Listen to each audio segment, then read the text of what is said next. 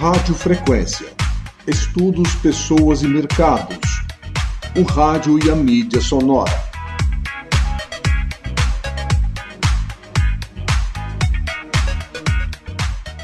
Olá, seja muito bem-vindo, seja muito bem-vinda a mais esse episódio aqui do Rádio Frequência, o programa que trabalha e discute as questões do rádio e da mídia sonora.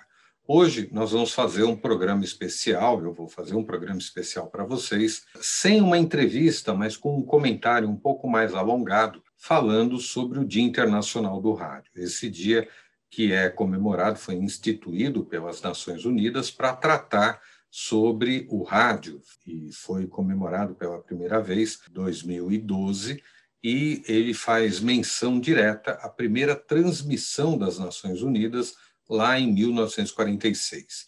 Mas quais os desafios do rádio brasileiro para os próximos anos? Né? Aproveitando essa discussão do Dia Internacional do Rádio, eu quero trazer aqui alguns itens, alguns elementos sobre quais são os pontos mais polêmicos e importantes que eu acho que fazem a diferença para a gente refletir sobre os próximos 50 anos.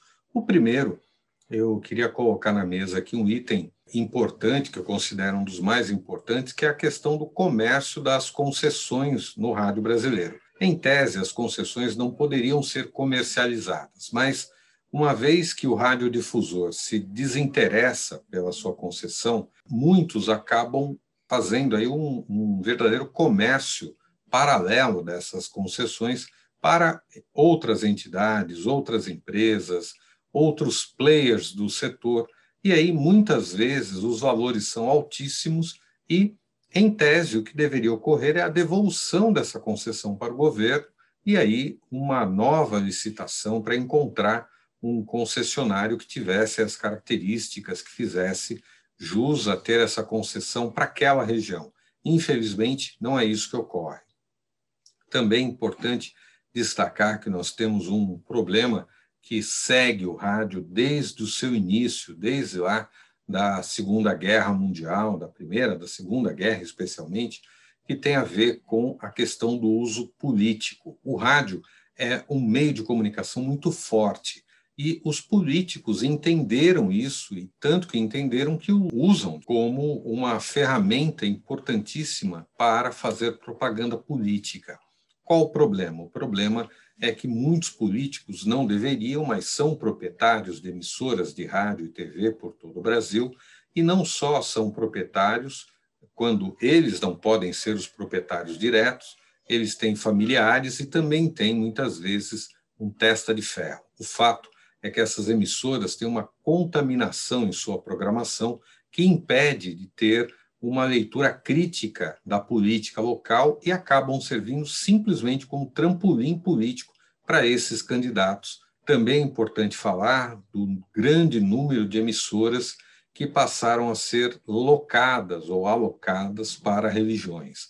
Vejam, eu não tenho nenhuma questão, nenhum problema com relação às religiões, mas usar uma concessão pública para fazer pregação 24 horas por dia, muitas delas pedindo dinheiro para os ouvintes para manter as obras da instituição, eu não acho correto. Eu acho que a função do canal de radiodifusão é outra e deveria ser usada para trabalhar com as comunidades, levar cultura, levar informação, combater as fake news, completamente oposto das questões práticas que nós temos hoje. Outro elemento que surge nessa nesse cenário é o fato de que nós temos uma estrutura de fiscalização muito precária. Esta estrutura precária não permite uma fiscalização bem feita no âmbito das emissoras de rádio do país, ah, fazendo um acompanhamento, vendo as suas questões jurídicas, práticas, trabalhistas e por aí afora. Então, tecnicamente, também não é interesse de muitas pessoas acompanhar essa fiscalização. Por isso, é meio que deixado de lado, né? O sistema fica meio que largado ali, ninguém dá muita bola. Né? As pseudo-rádios comunitárias. Por que, que eu digo pseudos? Porque nós temos pouquíssimas emissoras realmente comunitárias que servem as comunidades. muitas delas são emissoras comerciais piratas que pegam dinheiro dos pequenos comerciantes ou de outras pessoas que pagam para aparecer na sua programação. Então, eu vou lá, loco um espaço, faço ali a, o meu programa e o que eu vender de espaço comercial, eu embolso. Também é um desvio completo do que é o, a, a importante função da rádio comunitária dentro das comunidades. Temos rádios seríssimas desenvolvendo um trabalho belíssimo, não só em São Paulo, em várias regiões do Brasil. Mas, infelizmente, nós temos rádios hoje que foram criadas e desenvolvidas para ser trampolim político, para servir ao narcotráfico, para servir a esquemas comerciais escusos. Então, nós temos que ter uma fiscalização melhor e ter um aproveitamento melhor da lei para aqueles que realmente estão preocupados com as comunidades, ter um incentivo legal para ajudar as rádios comunitárias no Brasil. Também não podemos deixar de questionar, de colocar na mesa um outro elemento importante, que é a falta de uma visão empresarial dos profissionais que atuam no meio de radiodifusão. Temos grandes e brilhantes profissionais na área, mas nós temos verdadeiras famílias envolvidas na radiodifusão que sabem fazer rádio, mas não sabem vender rádio. Isso é um grande problema, porque isso está atrelado a uma visão míope do processo de gestão. É muito importante que os gestores das emissoras tenham uma visão gerencial diferenciada, que eles possam atuar de forma efetiva, olhando a emissora como uma empresa e não como um brinquedo familiar ou como algo absolutamente restrito aos anos 50, a época de ouro do, do rádio, mas sim um veículo de comunicação que tem um futuro brilhante e pode ser desenvolvido regionalmente. Também tem que se falar da falta de investimento. Muitas emissoras estão num ciclo vicioso de falta de condições que fazem com que essas emissoras invistam cada vez menos na sua programação, na sua capacitação de profissionais, no desenvolvimento de novos produtos, e por conta disso, elas vão perdendo cada vez mais negócios e mais audiência. Então, é um ciclo vicioso, isso vai descendo, isso vai piorando a condição dessas emissoras. Então, infelizmente, o parque técnico de muitas emissoras brasileiras hoje está absolutamente sucateado. Temos emissoras que praticamente funcionam no susto tecnológico, né? Se depender delas para avançarem para uma plataforma multimídia, infelizmente não há condições, é a política do cobertor curto. Também faltam investimentos nos funcionários. Muitas vezes, os funcionários das empresas de radiodifusão querem desenvolver um curso novo, querem aprender novas linguagens, querem ser desafiados a produzir com novos softwares, novos equipamentos. Porém, infelizmente, quando eles chegam na emissora, dizem: Olha, dá para me ajudar a fazer um curso? Olha, preciso sair um pouquinho mais cedo, preciso de um financiamento aqui para me ajudar a pagar um curso. Infelizmente, o que é dito, olha, não temos dinheiro, isso é problema seu. Então, em função disso, nós temos gente cada vez menos capacitada, que tem boa vontade, mas muitas vezes não conseguem se capacitar. Os que se capacitam, muitas vezes, deixam o meio rádio. Vão trabalhar em empresas de TV, em produtoras, em outras empresas e saem da radiodifusão também falta investimento em pesquisa e em parcerias. Muitas empresas dão de ombros, literalmente, para as universidades, para os institutos de pesquisa e para outras atividades que poderiam ser feitas em parceria. Imaginem que nós temos várias universidades federais, estaduais e até particulares com todo o interesse em participar no desenvolvimento da radiodifusão brasileira localmente, regionalmente e até nacionalmente. Mas, infelizmente, o que acaba acontecendo é que não há um vínculo, não há uma ligação. Então, muitas vezes, as empresas questionam a qualidade dos alunos que estão saindo dos cursos de graduação, mas em nenhum momento se preocupam em ajudar a formar esses públicos. Ao mesmo tempo, a universidade também não tenta buscar novos cases de estudo no mercado, trazendo para perto esta relação. Todos poderiam ganhar com isso.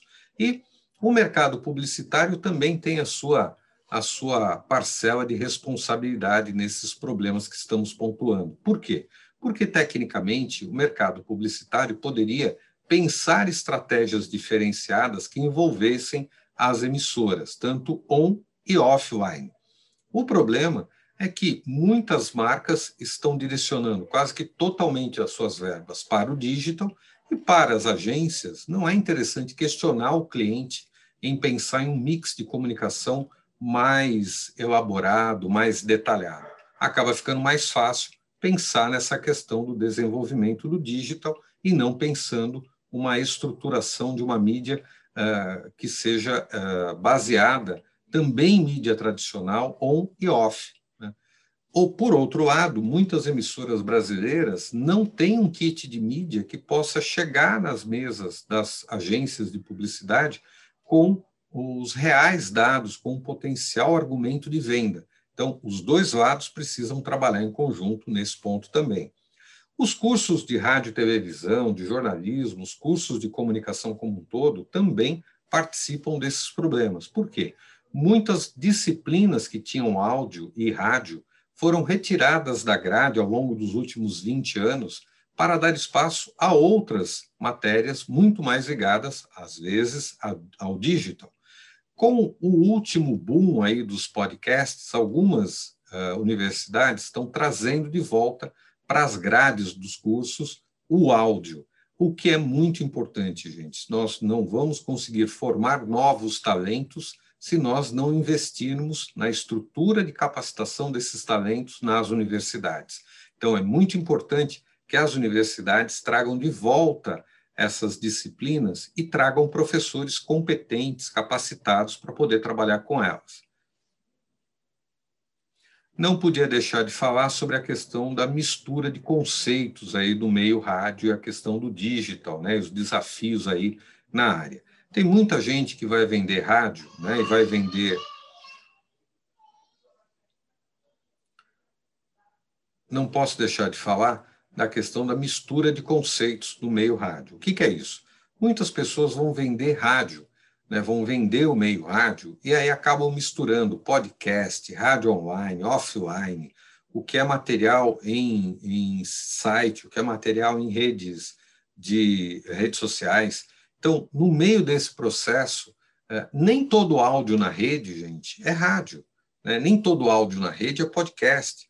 Então, muitas vezes, para vender, o cidadão acaba forçando uma circunstância, vendendo um conceito equivocado que no momento que o cliente descobre que foi enganado, ele fica muito mal-humorado e acaba depondo contra o meio, sobre a credibilidade das emissoras e das marcas junto ao meio. Portanto, o ideal é trabalhar com os conceitos cada vez mais transparentes e o mais próximo das pessoas. Quem está me ouvindo pode achar que eu sou um velho rancoroso, chato e mal-humorado que poderia continuar aqui reclamando de uma série de coisas, mas veja, eu acredito no rádio. Eu acredito que o rádio seja um meio de comunicação diferenciado. E como diria Hélio Ribeiro, o rádio ainda pode ser um meio de comunicação que irá mudar o mundo. O porquê disso? Porque, tecnicamente, o rádio tem características únicas, seja ele online, seja offline. E a conjunção do online com o offline pode ter aí um ganho fenomenal para as comunidades brasileiras, para o radiodifusor e para as empresas também que participarem desse setor. Então, eu ainda acredito no rádio brasileiro. Esse foi o nosso podcast do Rádio Frequência, fazendo uma reflexão, vamos dizer assim, muito pessoal sobre os caminhos do rádio e sobre esses problemas que eu acabo visualizando. É uma questão pessoal, uma visão muito minha, baseada nos meus estudos e nos meus anos de redação, mas acredito que seja interessante poder compartilhar com você. Até a próxima semana. Obrigado, até mais. Rádio Frequência, o rádio e a mídia sonora. Produção e apresentação Álvaro Bufará. Participação Hamilton Almeida e Eduardo Ribeiro.